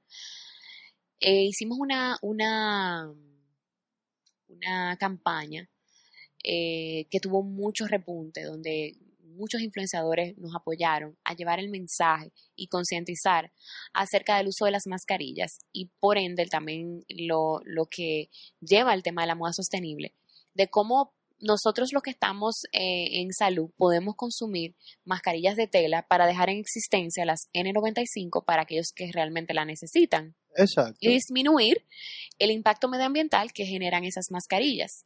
Sí. Entonces, pues gracias a la pandemia iniciamos eh, esa colaboración. Señores, yo empecé una campaña de concientización y de momento yo tuve que empezar a producir. Yo lo voy a confesar acá, que eso no lo sabe nadie. Es una primicia. Primicia. Primicia. Uy, yo, uy, yo tomé todos los, todas las telas que yo tenía de mi atelier, Ok. cogí cortinas de mi casa de algodón, que consta, ¿eh? Sí. y empecé a producir mascarillas para la campaña. La campaña tuvo un repunte tan grande que empezaron a demandarme mascarillas. A tal punto que hoy en día las mascarillas están colocadas en punto de ventas en diferentes lugares del país. Se están vendiendo solas, Ok. además de venderse en mi tienda. Eh, como te dije, pude diversificar, eh, sacar colecciones, hacer colaboraciones con marcas. O sea que yo entendía que la pandemia era como que se acabó todo, voy a tener que cerrar. Esto, el miedo del principio. no, no, y, y que fue un estrés, o sea, de verdad. Y vuelvo y digo, me ven flaca y dicen, ah, esta muchacha, señores, el estrés no es fácil. O sea, y más cuando tú tienes gente que depende de ti, o tú tienes que mantener tus colaboradores. No, y, y una tienda que recién abierta. Es- ¿Entiendes? O sea, y déjame Y tú decirte, me acusas, no solamente colaboradores, y tu casa. y mi casa. ¿entiendes? Entonces, Eh, señores, y no le puedo explicar. O sea, yo entendía que la pandemia era como que el fin de todo y ha sido el periodo donde mi marca más ha crecido. Empecé a cerrar contratos personales con marcas, empecé también a diversificar, como dije, mis líneas de productos. Y señores, mi tienda sigue abierta. te reinventaste. Me reinventé. Es que eso, la Fui pan- totalmente resiliente. Exactamente. La Exacto. pandemia vino aquí, es claro, lógicamente, la tragedia, todo lo que ha sucedido, eh, de personas muertas, whatever. Eh, pero de verdad que a quien lo ha tomado y ha dicho, ¿tú sabes qué? Esto no se va por ahora. Exactamente. O sea, yo estoy alto, estoy alto, claro que sí, porque, coño, antes yo compraba una cerveza y me la bebía de una vez, ahora tengo que ya lavarla, eh, eh, que si yo qué, tengo que lavarme la mano, entonces después bebérmela. O sea, pero en verdad, quien lo ha visto de esa manera, de que literalmente ya eh, eh, hay que vivir con esto, eh, es un momento de tú reinventarte, porque ya las cosas no van a ser iguales. No, jamás, jamás. Jamás. Jamás Pero- van a ser iguales. eh, eh, yo creo que también aquí va mucho de cómo tú ves las cosas. Yo soy una gente Claro, que trato de ser sumamente positiva. Eh, hay gente que vive en un drama eterno y creo que también usan las condiciones del ambiente para hacerse víctimas. Uy, uy, uy. Claro, todo el mundo reacciona de manera diferente, pero señores, tú un tiempo para vamos y vamos, vamos al forro, vamos a darlo en la calle trabajando, haciendo la cosa bien. Papá Dios te está dando una oportunidad de da- arrancar de cero, básicamente. Empieza. No la arranca, ah, no, que había mucha gente, yo quería ser vendedor de pastelitos, pero había mucha gente vendiendo pastelitos. Coño, pero ahora en la pandemia, a los, a los fucking pastelitos pastelito. y ve entrega solo a la gente. Exactamente. ¿Entiendes? Reinvéntate, dale para allá. No, y que lo quieren todo fácil, es el problema. Claro. Es Claro más fácil. sí. Y no te ayudó también el hecho de que tu tienda fue online primero. Me ayudó mucho, me Sí. ayudó bastante, porque ya había una comunidad que estaba ya acostumbrada a consumir online. Entonces Exacto. yo lo que hice fue que Excelente. de manera estratégica eh, dupliqué los esfuerzos por la parte online. O sea, Exacto. empecé a vender online, WhatsApp, contraté mensajero. eh, lo que hice fue que las costureras las puse desde su casa. eh, hice una, una reestructuración que me permitió a mí mantener mi negocio. Perfecto. ¿Sabes que ahorita tú mencionaste algo, ahora que mencionaste las costureras? Que tú tenías eh, dentro de tu equipo de colaboradores eh, gente que se, espe- se especializaran en lo que tú, o sea, eres pionera. Sí. ¿Cómo esa gente se especializaron en eso? O sea, tú fuiste la mentora, la que le dijo, mira, esto es lo que tú tienes que hacer, esto, o sea, ¿cómo, cómo sucedió ese, de una persona que trabajaba de una manera, decirle, mira, ven a trabajar conmigo y tú vas a trabajar así? Mira, eh, lo que primero hago es que yo evalúo bien el personal que, que está capacitado para trabajar este tipo de temas. Sí. Lo bueno es que hacer moda sostenible, aunque es un poco más riguroso y requiere de manejar esas técnicas, si tú manejas los principios básicos de costura, tú puedes readecuar tu manera de ensamblar las piezas. Entonces, más que nada, yo los guío, como conozco de diseño, que no soy diseñadora, pero como tengo las nociones y los conocimientos, eh, además de que eh, me he educado mucho en tema de lo que son las técnicas como el upcycling o supra reciclaje, Ujú. eh, y yo pues he ido también moldeándolos a esas necesidades. Yo también le he dado apertura eh, a estudiantes que, que están haciendo pasantías, por ejemplo, que ya están un poquito más actualizadas en términos de, de la moda sostenible. Y, y bueno, pues me voy apoyando en, en esas cosas, o sea, voy tratando de ir cumplien- cumpliendo como con esas, esas primeras eh, necesidades básicas que necesita mi equipo y lo han hecho muy bien. Ok, ok, Sí. ok, ok. Eh, otra cosa que ahorita dije, ah, tengo esa, pa, la voy a tirar. El no más incómodo que te ha tocado decir, o sea, que tú digas de que tengo que decirle que no, pero cuántas ganas de decir que sí, por Dios. Vamos, vamos otra vez. El no más incómodo, pero que quiero decir que sí. Exacto. ¿Pero o sea, cuál es ese? No, o sea, como tú dijiste ahorita, el tema de los límites saludables. Exacto. Pero también llega una oportunidad.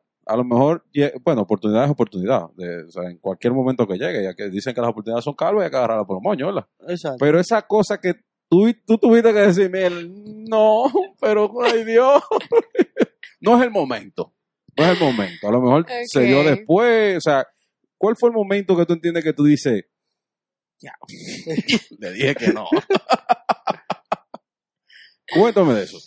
Bueno, mira, eh, yo creo que me llega así rápido a la cabeza porque realmente Te agarré fuera de base. me agarraste fuera de base, pero me llega así a la cabeza eh, donde quizás hay marcas que se me han acercado Sí.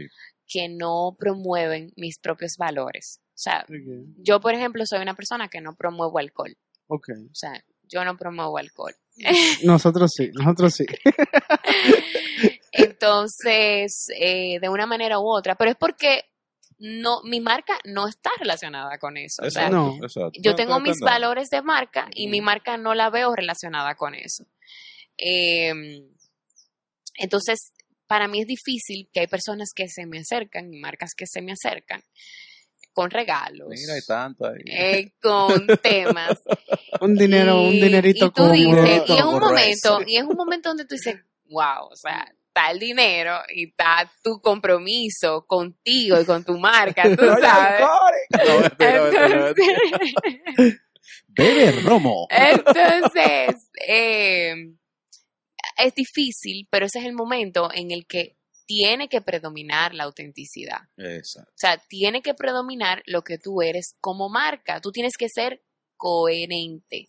Y entonces hay momentos en los que inclusive asociarte con personas Sí. que también vienen y te plantean los proyectos más cool del mundo, del mundo. O sea, unos proyectos, ya ustedes saben, o sea, eh, llegamos al espacio Ok. y, y tú te quedas como que tú empiezas porque ya con el, con el tiempo tú vas aprendiendo Claro. a hacer preguntas filtro. Ok. Mm, hay preguntas filtro. Hay Eh. preguntas que tú las haces y que ya de una vez tú sabes. claro. Tú sabes qué es lo que hay ahí. Ay, Esta gente no va conmigo. que me contestó. ¿Entiende? Mm, mm. Entonces, eh, yo soy una persona que hago mis preguntas filtro y no veo eh, la colaboración solamente por el momento.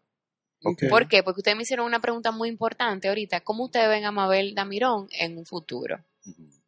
Yo hablé de plataformas internacionales. Sí, Entonces yo no sé si en el día de mañana esa marca o esa persona exacto. va a estar encadenado o va a representar algo que a mí me puede cerrar la puerta en algún lugar. Pensar a futuro. Entonces, ¿qué yo hago? Yo pienso a futuro. Yo tengo que decirme, ven acá, pero esa colaboración, ¿a mí me beneficia ahora solamente o en futuro me puede perjudicar? Sí. Oye, pero también es difícil saber porque tú no sabes. Es difícil porque tú no sabes leer el futuro, Exacto. pero tú sí puedes hacer preguntas que te muestren la estabilidad del negocio. Okay. y que te muestren la rentabilidad de esa persona. Si eso, Ok. si eso va a llegar a dos años, tres años, a 15, ¿Me estás a 20 entendiendo? años. Entonces, eh, por eso es que yo, yo creo que hay preguntas filtros. Eh, me ha costado muchas veces desmontar gente de unos proyectos y unas cosas. Y yo decirle, mira, realmente en este momento, lo que me encanta tu idea, la veo espectacular, pero en este momento no va alineado con lo que yo estoy promoviendo. Y, te ha pasado, escúchame que te la tires rápido también, Sí. te ha pasado que has tenido que priorizar, o sea, y hacer lo que estás diciendo, las preguntas filtro y todo, y que ese proyecto al cual tú dijiste en ese momento, mira, en- en- no es el momento, porque tú no dices no, sino no es el momento. O sea, Exacto. como que vamos a hablarlo después. Y te ha pasado que vamos esa, idea ha sido triunfante, o sea, eh, que tú digas de que, mira, pues mira, fulano me presentó tal idea y, de- y ahora de repente es fulano de tal. Si Eh, tú es don supieras- fulano ahora. Mira, si tú supieras que no es mi caso, si fuera así, les dijera, sí, señora, me pasó. Porque eso no es nada. Pero para serle muy honesta, no ha sido mi caso. De hecho, a las personas que le he dicho que no, eh, y, o, o proyectos o lo que sea, he visto asimismo cómo la idea se ha quedado estancada, cómo en un Mm. futuro no se, era algo más pasional, era algo más de momento. Eh, no ha sido mi caso. O sea, y si fuese todo el contrario, pues yo le diría, pero no ha sido mi caso. ¿Has pensado ser asesora? Porque, coño, ¿dónde pone el ojo, pone la bala? Bueno, recuerden que como le hablé en, en mi trayectoria profesional, yo fui asesora por tres años y medio de marcas nacionales e internacionales. O sea que ya tengo ese, ese expertise eh, como asesora. Ah. He manejado... Eso lo explica todo. Eh, realmente sí, ya vengo de esa, de esa experiencia manejando eh, proyectos macros bien importantes que, que llevan dinero e inversión. Sí, Entonces, eso como que te, te, te pule. claro. Eso te saca a ti una, o sea, tú tienes tu, tu mirada de que tú sabes, tú sabes tantear, tú nunca tú te lo vas a saber todo, pero, pero sí, sí me ha pasado y, y creo que esa experiencia también me ha ayudado mucho porque me dio la experiencia de negocios que no eran míos, pero que tenía que adoptarlos como míos porque eran, re- eran con dinero, era con presupuesto que estábamos trabajando. Sí. Entonces, ahora que es algo mío, imagínense cómo yo no voy a hacer. No, definitivamente. Mira, Mabel. Y otra cosa Ajá. que tú mencionaste, no estábamos grabando en ese momento, pero ella mencionó, primero mencionó una fundación. Ajá. Ay, Dios segundo- me van a hacer la primicia Y aquí. segundo, Yo no he publicado eso. ah, pues sépalo aquí. Y mencionó también de que unas cosas que tiene por ahí, de que No, amarrar. no, no, no, no, no. De que, que Luis Abinader es tío mío. No, no, no, ey, yo no soy política, así que corten eso, ¿eh? Tienen que editarlo.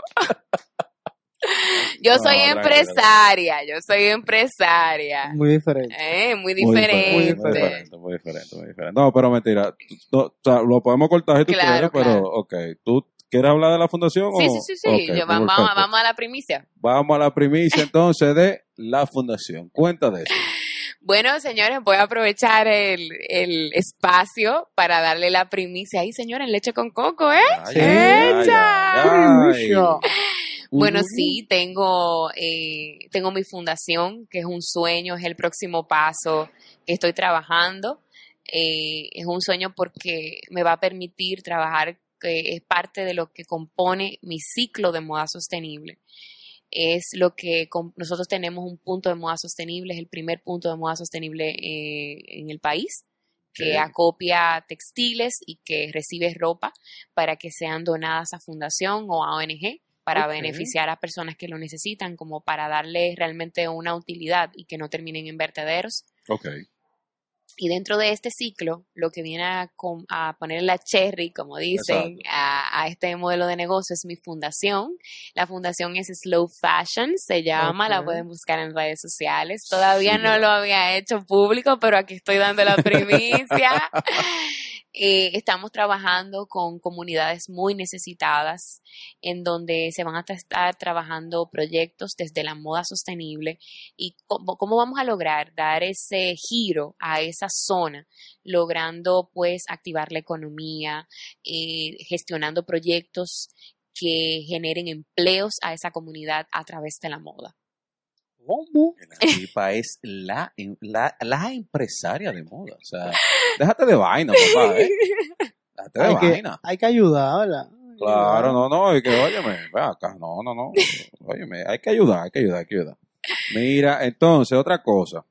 Yo creo que tú lo mencionaste al principio, Sí, pero es una pregunta que siempre nos gusta hacer para que abundes un poquito más. sí. eh, de lo que es una persona, por ejemplo, yo sé que hay muchas personas que se ven identificadas contigo y dicen la típica frase, cuando yo sea grande quiero ser como Mabel Damirón. Entonces, ¿qué consejo tú le das a esa persona que ya sé que diste un poquito al principio, pero, un ejemplo desde ahora que una niña de 8 años, 9 años te vea y te sigue en las redes y dice, mira, yo, ah, ese es mi modelo a seguir. Mabel, yo quiero ser como Mabel. O sea, ¿cuáles son las cosas ya dentro de la experiencia que tú tienes, lo que tú has pasado, la cuota que has pagado, o sea, todo, eh, para tú, esa persona que te ve a ti y dice, quiero ser como tú? Ay, Dios mío, qué bello.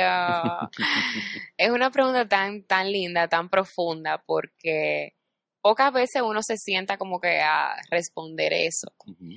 Pero yo creo que lo primero que yo le puedo decir a esa persona que, que se ve en mí o que desearía en algún momento alcanzar lo, lo que ha alcanzado. Y corrección, espérate, que eso me. Esa persona no le ponía colorcito a la mascota. O sea, es una persona que escribe con lapicero negro entero. O sea, ¿cuál es la temática? ¿Qué es lo que hay que hacer? Mira, yo creo que, Dios mío, yo no puedo con ustedes. Yo creo que lo primero que tú tienes que hacer es saber quién tú eres. Ok. O sea, es importante que tú ten- tengas claro tu identidad, porque en este camino puede que esa de- identidad sea tocada muchas veces. Ujú. ¿Por qué? Con, las, con los juicios, con los comentarios, eh, con muchos paradigmas que tiene la gente que está a tu alrededor y que no entiende el propósito de Dios en tu vida. O sea, yo entiendo que, que cada ser humano eh, tiene un propósito divino aquí. Y cuando tú entiendes que lo que tú viniste a hacer aquí, por más que otra persona quiera hacerlo, nunca lo va a cumplir, ese es tu mayor poder. Ok. Tu mayor poder es saber que tú eres irrepetible y de que lo que tú eres, nadie lo va a poder imitar. O sea, nadie, por más que quiera hacer un clon tuyo, nadie lo va, esa cuota tuya, nadie la va a cumplir, nadie la va a llenar. Entonces, lo primero es saber quién tú eres Sí. y no permitir que tu identidad sea tocada por más comentarios, por más que la gente se cuestione, por más que te digan, eh, siempre tener claro eso. Porque lo primero que tocan eh, eh, y lo que es más vulnerable es tu identidad. Pero cuando tú eres, tú tienes claro quién tú eres, entonces nadie va a poder eh, debilitarte o desenfocarte.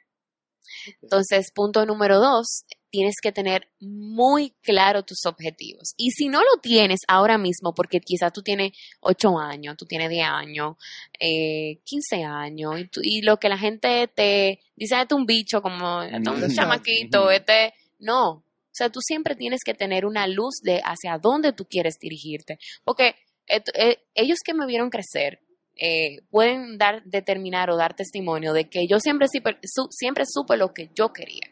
Sí, es verdad. Siempre. O sea, Gracias. Gracias. gracias. Gracias. Eh, tardes. pues Esto es bien. terraza, señora. Esto es la terraza, señora, aquí, ustedes saben. Eh, yo siempre supe lo que quería, entonces, identidad, saber lo que tú quieres, y tú siempre tienes que ser tu mayor animador. Ok. Sí, definitivamente. Hay momentos, siento muy identificado con hay momentos, hay momentos en los que tú tienes, señores, tenemos que celebrarnos los logros nosotros primero. Claro. Porque si tú no te lo celebras tú, nadie va a aprender a darte a ser tu cheerleader. Exacto. Nadie va a aprender a decirte, lo hiciste bien. Wow, estoy orgulloso de ti. Así es. Por eso cada cosa que tú, señor, usted se compró su primer carro, señores, me monté. Estoy feliz por eso, porque el de al lado que todavía está pagando el de él, o que se lo van a quitar, o que lo consiguió de una manera no fidedigna. ¿qué va a hacer? A sentirse mal. Claro. Entonces, tú tienes que ser tu primer animador. Es que estamos como más con el chip, de más de criticar que de... Tenemos ese chip puesto, entonces como que inclusive gente que crece contigo no va a creer en ti y son los primeros que te van a, a- a- a criticar y Sí. van a empezar, pero cuando tú empiezas a facturar y tú empieces a ser un referente, Efectivamente. ¿qué va a suceder? Esas personas se van a callar su boca. Y esas personas son los primeros que van a decirse a sí mismo, yo me tengo que revisar porque eh, yo perdí el tiempo criticando a fulano y hoy fulano mira dónde está y mira dónde yo estoy, Mira en el mismo estoy lugar. Así es. Entonces, ese es mi mayor consejo. Y número cuatro, sea auténtico. Ok. Porque la autenticidad, porque tú tienes que ser el mismo que tú brindas en cualquier lugar. O sea, tú tienes que ser el mismo con tus compañeros, con tu familia, con es- tu esposo, con tu hijo. Donde quiera que tú estés, tú tienes que ser la misma persona. Sí. Tú tienes que ser auténtico. Tú no puedes permitir que ni el dinero, ni la fama, ni nada de lo que llegue a tu vida por bendición, Claro. Entonces se robe lo que tú eres. Sí. Ok, entonces. Deja de No. ser esa persona que. Ah, mira, él es una gente en, en, en vida real y, en las redes y en sociales. es otra. otra. O sea, dime, no, no. Entonces yo creo que la autenticidad tiene un poder que yo no le puedo explicar a ustedes. O sea, inclusive la gente, ustedes ven que hay gente que tienen muchísimo view, y usted, y, pero este hombre lo que hace es subir, porque está siendo auténtico. Claro. Ujú. ¿Por qué está haciendo él? Entonces cuando tú eres auténtico, tú eres coherente. Exacto. Y la gente entonces se empieza a identificar contigo. No, que te voy a decir una cosa, o sea, eh, ahora que tú mencionas eso, eh, un ejemplo, Miguel Coco, yo, un ejemplo. De repente, yo le, le, le agrado a 20 personas porque esa- esas son las 20 personas que se juntan conmigo. Como Exacto. las redes sociales, que es un, un camino, o sea, un, ¿cómo se llama? El, el conector con, Un con- con canal. el mundo, un Un canal. canal. con el mundo. Coño, pero cuando viene a ver, yo le gusto a 500 mil personas. A 500 o sea, mi forma de ser, y claro, a muchos no les voy a ca- caer bien. Es pero- que no somos moneditas de eh, oro, señores. Exactamente. Pero es lo que te digo, o sea, como que ahí viene lo que tú dices de ser auténtico. O sea, yo soy así. ¿Te caigo bien? Excelente. Ven, goza conmigo, ven, pásala bien, que sé yo cuánto, ven, yo te voy a enseñar lo que yo sé, esto que lo otro. Exacto. ¿Te caigo mal? También excelente. es una bendición de Dios. Yo no tengo que caerle bien a todo el mundo. Exactamente. Pero ser auténtico. O sea, auténtico. no, yo le caigo mal a muchas personas. Bueno, en verdad ya tú tienes que ir a un psicólogo porque, vamos a ser sinceros, tú eres un ogro de la vida, pero hay gente, un par de gente que tú le vas a caer bien. Métete en redes sociales a ver si tú le caes bien a un par de gente más. Puede ser. No, pero muy interesante, de Sí, verdad, lo que tú estás hay diciendo. que ser auténtico y, y no, no, no permitas nunca que te que la banalidad o, o el mismo trayecto te diluya y que tú te pierdas al final, porque yo le voy a decir la verdad, o sea, ¿de qué me vale llegar a ser la más top, top, top si yo no tengo gente con quien compartirlo? Efectivamente. Es difícil, en verdad. Soy la top. Y te quedaste sola. Y, to- y todo el mundo te mira Y todo el mundo dice, "Ah, qué bueno. la bueno. top". ujú, sí. pero no se siente identificado Exacto. contigo. Nadie te ve como decir, como te dijo ahorita, una niña de, de 10, 11 años. Ay, Mabel Mirón, sí, yo quiero ser como ella. Óyeme, se siente que te- se tiene que sentir muy bien que una persona diga, yo quiero ser como tú. Exacto. Que te admiro. Es que Claro, tú no vas a ser como yo, pero yo, yo te estoy dando eh, la experiencia que yo tengo, o sea, Exacto. y tú estás viendo en mí algo que tú quieres lograr. Exactamente. Sí. Exactamente. Tiene que sentirse bacano. Y yo inclusive cuando estoy en eventos públicos, eh, siempre saco espacio para eh, abrazar, foto, conectar, saludar. Pero eso era antes del Cuando se podía. Bueno, eh, cua- cua- dije evento porque ustedes saben que ya, Ah, gracias. exacto, exacto. Pero yo siempre saco ese espacio. ¿Por qué? Porque, señores, si usted está ahí, es porque hay un grupo de personas que eligió que tú estuvieras ahí. Y por tu trabajo, claro. Entonces Sí. tú no puedes serte ahora el más inalcanzable. Aunque yo no. eh, eh. No, yo. ¿Cómo que No. ¿Cómo que no? ¿Y quién fue que te puso ahí? ¿Fueron la gente? Exacto. Sí. ¿Fueron la gente que te pusieron ahí? ¿Y cómo tú manejas ese, ese hate en las redes? Porque siempre hay. Lamentablemente siempre hay un chin de hate. Sí, lo hay. el mal. Y también esa, esa, eh, ya me fue la palabra, pero esa vaina de tú Prendió. pendiente de los likes. Prendió la guagua y se fue. No, no, porque fue la palabra nada más que se fue. Se le se montó. Eh, de estar pendiente a los likes, a los comentarios, a los vainas. Porque lamentablemente ya eso es una droga. Te genera un morbo eso. El No, no, tema de que, Mira. ¿Cuántos likes yo tengo ahora? ¿Cuántos likes dato. tengo ahorita? Mira, te voy a ser muy honesta y, y quiero esto compartirlo porque una persona cercana me dijo, me llama eh, muy preocupada, pero que no me están dando like, pero que me están bajando y qué es lo que pasa. Y, y tú sabes lo que yo le dije. Mira, yo subo una foto y si me dan un solo, un solo me gusta, yo la voy a dejar. ¿Tú sabes por qué? Porque entonces yo le estoy diciendo a esa persona que su like no es importante No para mí. importó, exactamente. Entonces tú no puedes en este momento cerrarte a me están dando tanto me gusta, me están dando aquello. O sea, tú no te puedes cerrar a eso. Tú tienes que pensar que tanto 500 likes como 2 likes son lo mismo porque una persona sacó de su tiempo para darte un me gusta. Y le gustó Exacto. lo que Le vio. gustó lo que... Entonces, esa persona no vale. Es que lo estamos viendo como número y no como personas. No como personas. Cuando, Eh, ya Es tú, verdad. cuando tú empiezas a verlo como número, Como personas. loco, Entonces, ahí atrás de su número, hay un ejemplo, te dieron 20, hay 20, 20 gente, loco, que tú le personas. gusta. Exacto. Entonces, ajá, entonces tú la vas a borrar por eso. No. Entonces yo estoy en un modo y eh, vuelvo y le digo, límites saludables. Definitivamente. Yo subo mi foto, yo ni estoy pendiente si me le dieron like, saco un momento para responder, pero yo no tengo ese como esa preocupación. ¿Por qué? Porque a mí me preocupa más el impacto que yo estoy haciendo fuera de las redes sociales. O sea, a mí me genera muchísimo más satisfacción saber que yo estoy impactando vidas. Ahora, pues desde mi fundación voy a poder hacer muchísimas más cosas. Primicia. Debo aquí. Gracias. Primicia. Pero a mí me importa más ese impacto del one to one, de, de, de, de ver a la gente, claro. de ese mano a mano a likes al final, tú sabes. Entonces, yo como que es mi caso. Tú sabes que yo siempre he admirado, eh, inclusive yo nunca tuve la, la mentalidad de que, no, que yo, quiero ser famoso, no, no, o sea, pero siempre he admirado el tema de, y, si- y soy así, o sea, a mí me gusta darle calor a quien entiende que yo puedo aportarle algo, Exacto. ¿entiendes? O sea, eh, ah, no, que Coco, tú, ah, mira, a veces a mí me dicen, un, un, un amigo mío me dice, es que tú, tú sabes contar historias. Y yo, pero yo te estoy aportando, yo te estoy aportando a ti un bienestar cuando yo te cuento una historia. ¿Entiendes? Exacto. Y tú eres mi hermano y te ahora, pero es una gente. Si yo me, si, si yo lo estuviera viendo como número, yo digo, ah, tú no, ¿qué pasa? Una sola gente, una gente. sola gente me está diciendo eso, o sea.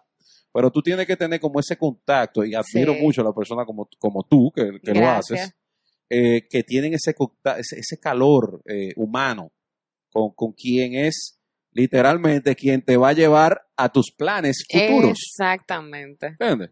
O sea, Sí. si no es por, en esta vaina de las redes sociales, si no es por la, que, que- que la gente que te va, eh, la gente que te va a consumir. La gente que te va a Y consumir. no te tiene que consumir un producto. Un ejemplo en el tuyo sí, porque es una marca, pero también tiene que consumir a la persona, a o sea, la a ti. persona.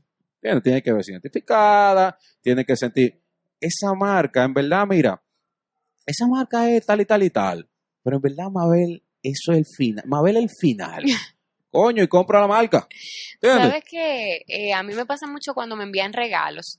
Eh, de hecho, con temas de la piel. Yo siempre eh, lo comento y lo digo en mis historias cuando hago el tema del, del unboxing. Ajá, ajá. Siempre mm, eh, lo digo, me enviaron este regalo, lo voy a probar y les voy a dejar saber qué tal. ¿Por qué? Porque, y me han pasado que la marca me dice, pero ¿por qué tú no subes? No, es que no. Es que yo tengo una credibilidad por la que a mí me pagan. Yo no puedo venir a decirte a ti, úsalo porque eso es. Sí. Eh, eh, eh, ya tú sabes, el final. Come pajoncito. Oh, sí, O sea, no, no, si no te entiende. gusta, si no te si gusta. te gusta, o sea, Exacto. yo, yo soy muy, con ese tema yo soy muy cuidadosa. Yo me acuerdo que en pandemia me escribió una chica, mira Mabel, mi mamá está haciendo unos pasteles en hoja, eh, como de manera muy tímida. Mira, ¿tú crees que tú me lo subirías? O sea, yo te enviaría los pasteles en hoja y cuando yo le digo a ella, yo le respondo, hola, ¿cómo estás? Eh, digo yo, tú no sabes que yo soy enferma con los pasteles en hoja. Mándalo ahora. O sea, señores, señores, y ella me, de- después que ella me llama, ella me dice, wow, Mabel, pero de verdad que yo, yo estoy, yo estoy en shock contigo. Y digo yo, pero ¿cómo así? Y me dice ella, es que yo nunca me imaginé como que tú te ibas a abrir así conmigo, me iba a decir como que sí, mándame mi pastel en hoja, a mí me gustan los pasteles en hoja. Señores, déjenme decirle, son los mejores que yo me he comido. Yo soy, y yo soy una catadora de, de, de De pastel pastel en hoja. hoja, señores. O sea, a mí me encantan. Y déjenme decirle que la muchacha está vendiendo me dice que la mamá no le dan las manos para vender pasteles y que ella me, me- inclusive me cuenta, eh, yo, yo le consumo, de hecho, eso es algo muy importante, la gente te puede enviar regalo y todo, pero apoye, Claro. Apoye, claro. compre, porque Claro. no todo es regalo. Y hay muchas cosas que yo las compro y apoyo de esa manera. O sea, yo pudiera subirla y ya, pero yo hay personas que le compro y le subo sus cosas porque quiero apoyar el, el talento Claro. y estoy apoyando la economía. Claro. Entonces, eh, y déjame decirte que también tengo gente que me dice, Mabel, desde que tú me subiste eso, o sea, o sea, a mí me están escribiendo que se quiere, que no, el que Mabel se hizo. No, no, no, pero específicamente, ustedes se van a reír, pero a mí me preguntan hasta cuál, una esto fue muy, muy, a mí, yo nunca me imaginé que esto iba a pasar, que cuál es el labial que yo uso. No, no, no, yo le dije, mira, yo, o sea, yo me quedé, cuando me preguntaron eso, yo, hasta eso tan pendiente, o sea, pero sí es real. Ya tú sabes. Yo tuve que ir a mi cartera, buscar, no, no, no, el color, el que tú tienes en esa foto, cuál es el número, para yo pedirlo ahora mismo por internet. A ese nivel. Ya tú A sabes. ese Yo me- nivel. y yo me quedé, yo dije, papá Dios, pero espérate, yo tuve que buscar, después me escribe otra chica, Mabel, los lentes, los ray pero el modelo, búscalo en la patica. Así, Mm. le estoy diciendo, señora, así. Eh, Ve a ver. O sea, ¿por qué? Porque la gente cree, o sea, tú tienes que, que crear una credibilidad. Claro. Claro. Y ellos saben que yo no voy a estar subiendo una, una cosa por subirla. O sea, no, porque no voy a ligar mi marca con cosas que no me sean rentables y que no, no, yo no pueda decir que sí que funciona. Y la parte de ser consistente y lo, la misma Y parte de coherente. y coherente, exactamente. O sea, Como que, mira, lo que ella sube es porque de verdad funciona. Que inclusive cuando tú ahorita dijiste que sube el, el- el story diciendo, mira, lo voy a probar y le voy a decir qué tal. Tú sabes que hay muchas ajá, cositas por ahí detrás que eso, sí. son- eso es estrategia. ¿verdad? Al final, ay, me encantó, que Sí. cuánto. Es como un ejemplo de que, no, que bien, este juguito sí está bueno. Al final, cuando apagan la cámara, diablo, bota esa vaina, papá, eso sí está malo. ¿Entiendes? Como que Exacto, tú no, exacto. tú no estás haciendo. eh, eh, eh, Y de hecho, las, las Coherente. marcas que involucran a mi hija son más caras todavía. O sea, para mí son, tienen un costo mayor, porque estoy involucrando a mi bebé. Sí. Claro. Entonces también estoy, estoy exponiendo a Amelia. Y yo no sé si en el día de mañana Amelia me lo va a reclamar. O sea, me va a decir, mami, pero yo no quería. O, o sea, yo estoy corri- corriendo un riesgo. Tú Yo no sabes. ser famosa, mami. Ahora soy famosa, por Dios. No, pero mira, la fama. eso- ¿Entiendes? la Entonces, fama no es fácil. de hecho, la gente, me, la gente me dice, ay, ¿por qué tú no le sacas un Instagram, Amelia? Y yo, señores, mi- la baby no es mía sola. Yo tengo que consultarlo con mi esposo. Claro. Y como Claro. que vamos a tomar una decisión los dos. Ya él está como que más open con eso. Y me dice, mi amor, sí, vamos, dale. O sea que próximamente Amelia va a tener su propia. Primicia también. Pero por eso mismo, porque es que también, o sea, yo tengo que cuidar a mi bebé. Claro. Yo tengo que cuidarla. O sea, yo tengo que saber que lo que yo estoy usando con ella realmente funciona. Claro, porque Claro. ahorita le pones tú una pomada, una vaina. Dime. Una raquiña, una, una zaranana, le sale a la Pero niña. úsenla. Pero, Pero- úsenla, que eso es lo mejor que hay. Claro, porque el chequecito te llega la semana que viene, ¿tú me entiendes? exacto. Entonces, de verdad que, que coño, de repente viene una gente y lo usa y dice, ¿y qué es lo que diablo está promocionando esta mujer? Y ahí pierdes la credibilidad. La O sea, como credibilidad. que, coño, y de- eh, definitivamente, mira. Sí. Tengo otra vainita que me da así, uff, me está dando vuelta en la cabeza. Planes a futuro, eh, pero no a largo plazo de que el tema de, inter, de internacional, porque cree, y cree, créeme que vas a llegar. O sea, Eh, que sí. Gracias. Sí, en verdad, sí. En el nombre de Dios vas a llegar. En el nombre de Jesús. Amén. Eh, planes a futuro a corto plazo. Dentro de lo que te está sucediendo en tus empresas, todo. Ok. Cuéntanos de eso. O sea, más o menos así, eh, ¿qué tú tienes Sí. pensado? ¿Cuáles son tus, más o menos? Bueno, lo más próximo, ahora pues vamos a trabajar eh, proyectos en alianzas público-privadas desde la fundación. O sea, eh, lo más cercano que tenemos ahora es que vamos a trabajar grandes proyectos que van, eh, Dios mediante, a beneficiar muchísimo a muchas comunidades acá en el país. Sí. Eh, pero a futuro, así largo plazo es lo que le dije, pero Sí. a corto plazo sí. vamos a darle ahora mucho calor a la fundación eh, y, y, que- y creo que también pues eh, me veo mucho, estoy ahí pensándolo, todavía no sé Mm. si me decido, pero me han solicitado mucho el tema de la radio. Ok. eh, Ey. Ay, ay, Mira que tiene Ey. bonita voz, ¿eh? Exacto. Yo, yo sé que mucha gente va a decir, ay, pero qué lindo habla esa muchacha. No, de verdad, lo van a decir, lo van a decir. Mira, y de hecho lo comento porque, de hecho, todo ha salido porque me han invitado a programas de radio, Sí. eh, me han invitado a podcasts, eh, y, y la gente se conecta. O sea, eh, y, y siempre me dicen, pero ¿por qué tú no haces televisión? ¿Tú no haces radio? Y a mí me gusta, pero es que no me gusta. Dicen que el que mucho abarca, poco, aprieta. En verdad. Entonces, como me No, estoy... y el que ve tu agenda. Dice, ¿dónde cabe la televisión? ¿Dónde? ¿Entiendes? Entonces yo, como le dije, y, y soy muy coherente, tengo que establecer prioridades. claro. Claro. Entonces ahora mismo no es una de mis prioridades, pero nadie sabe, o sea, vamos a ver qué tan rentable sea, pero estoy decidiéndome si entro al mundo de los podcasts o entro al tema de la radio, vamos a ver. Un podcast de Mabel sería, Exacto. sería bien interesante. ¿Qué ustedes dicen? Sobre- No, ¿Qué ustedes dicen? Dígame. Mira, Sí. que esa es la Dígame tendencia. la verdad, No, dígame la mira, verdad. esa es la tendencia ahora mismo. Y, y créeme que Exacto. Gracias, perrito.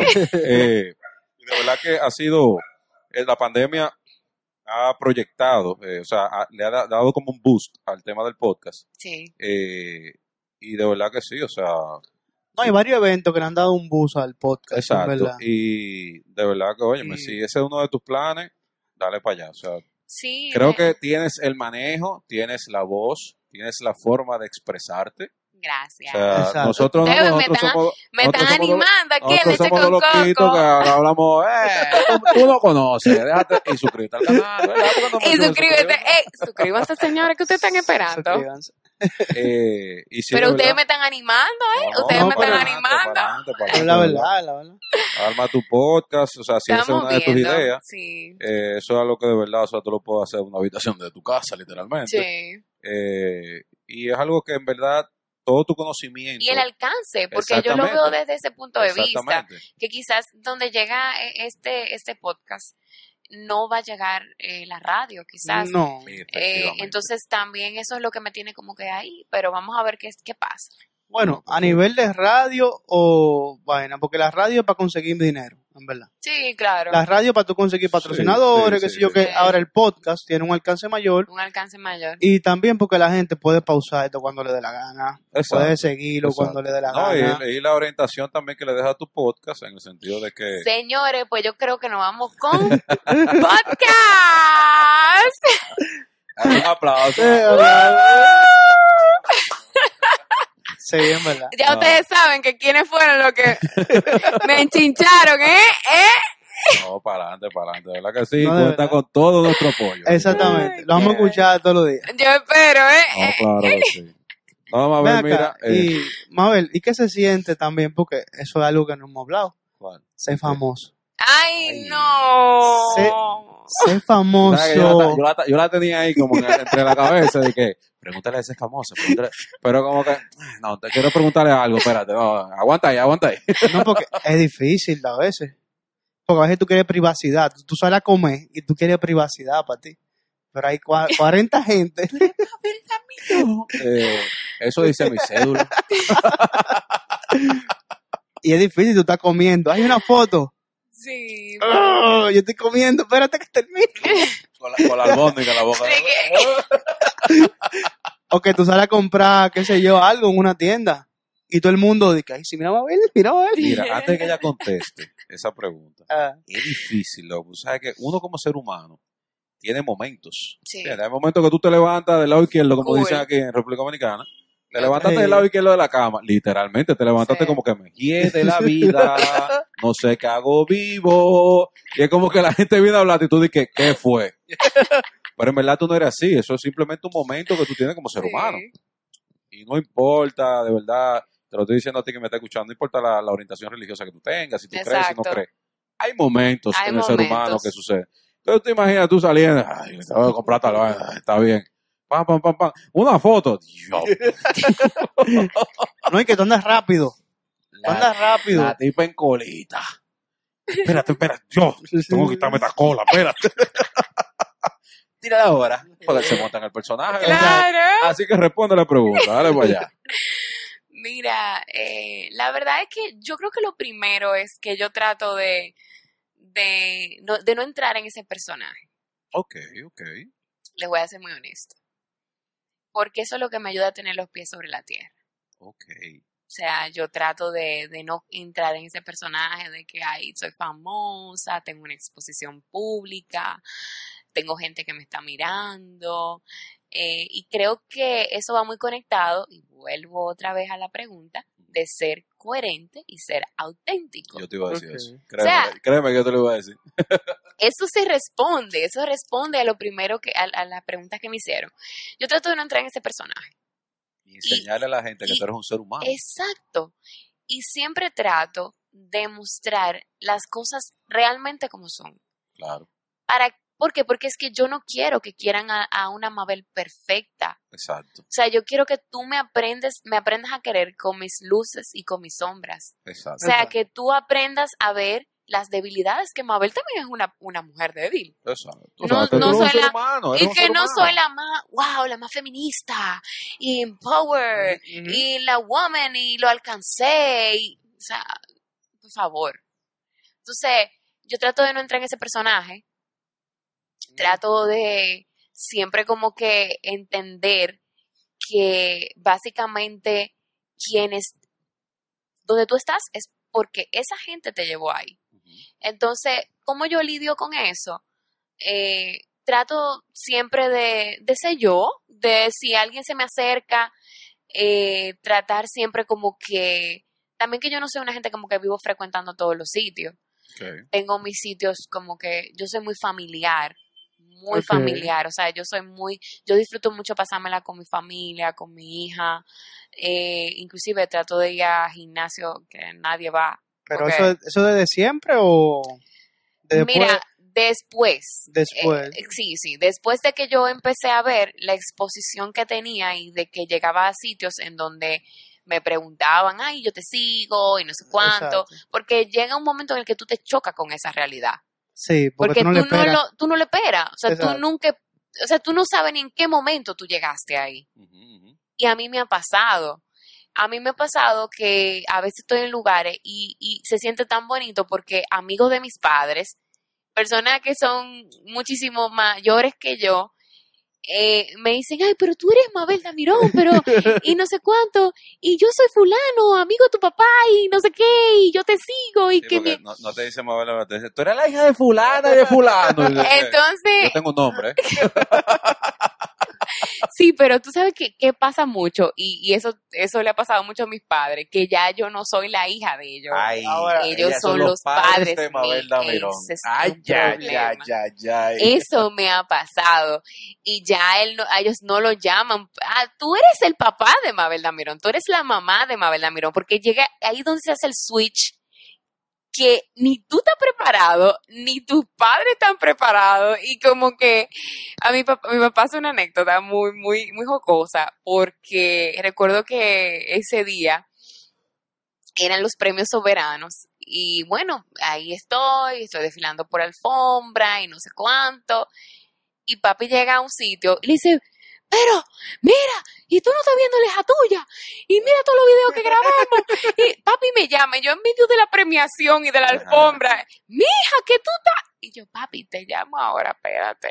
Ay, ay. Eh, eh, eh, espérate, y yo en una entrevista, y yo, eh, porque si no le coge el teléfono, tú sabes que se ofenden los papás de uno. acá, yo te di Yo la te di la vida, yo te crié, te di ese tamaño. ¿Cómo es que tú no me vas a coger el teléfono? Así es. Entonces yo, papi, cuando yo salgo, mija, pero que a mí todo el mundo me dijo, son cosas que lo hacen sentir orgulloso a ellos, claro, y eso yo lo entiendo, Claro. pero al mismo tiempo es donde tú te das cuenta, oh, oh my God, espérate, esto, esto Algo se está salió, pasando. esto se salió de control cuando a veces publican cosas tuyas en los periódicos que tú ni siquiera, inclusive señores, yo he tenido que dar noticias en las redes sociales porque ya los periódicos o en los medios lo están hablando. Y yo, wow, ok, tengo que publicarlo. ¿Me entiendes? Esas son cosas que tú no controlas. Pero si tú eres auténtico y tú eres coherente, tú no vives una pantalla, entonces es fácil para ti. Como que no tienes ese, ese miedo, como que es más, la, la carga es un poquito más liviana. Sí, pero es diferente porque cuando tú tienes que ir a comprar, qué sé yo, la comida.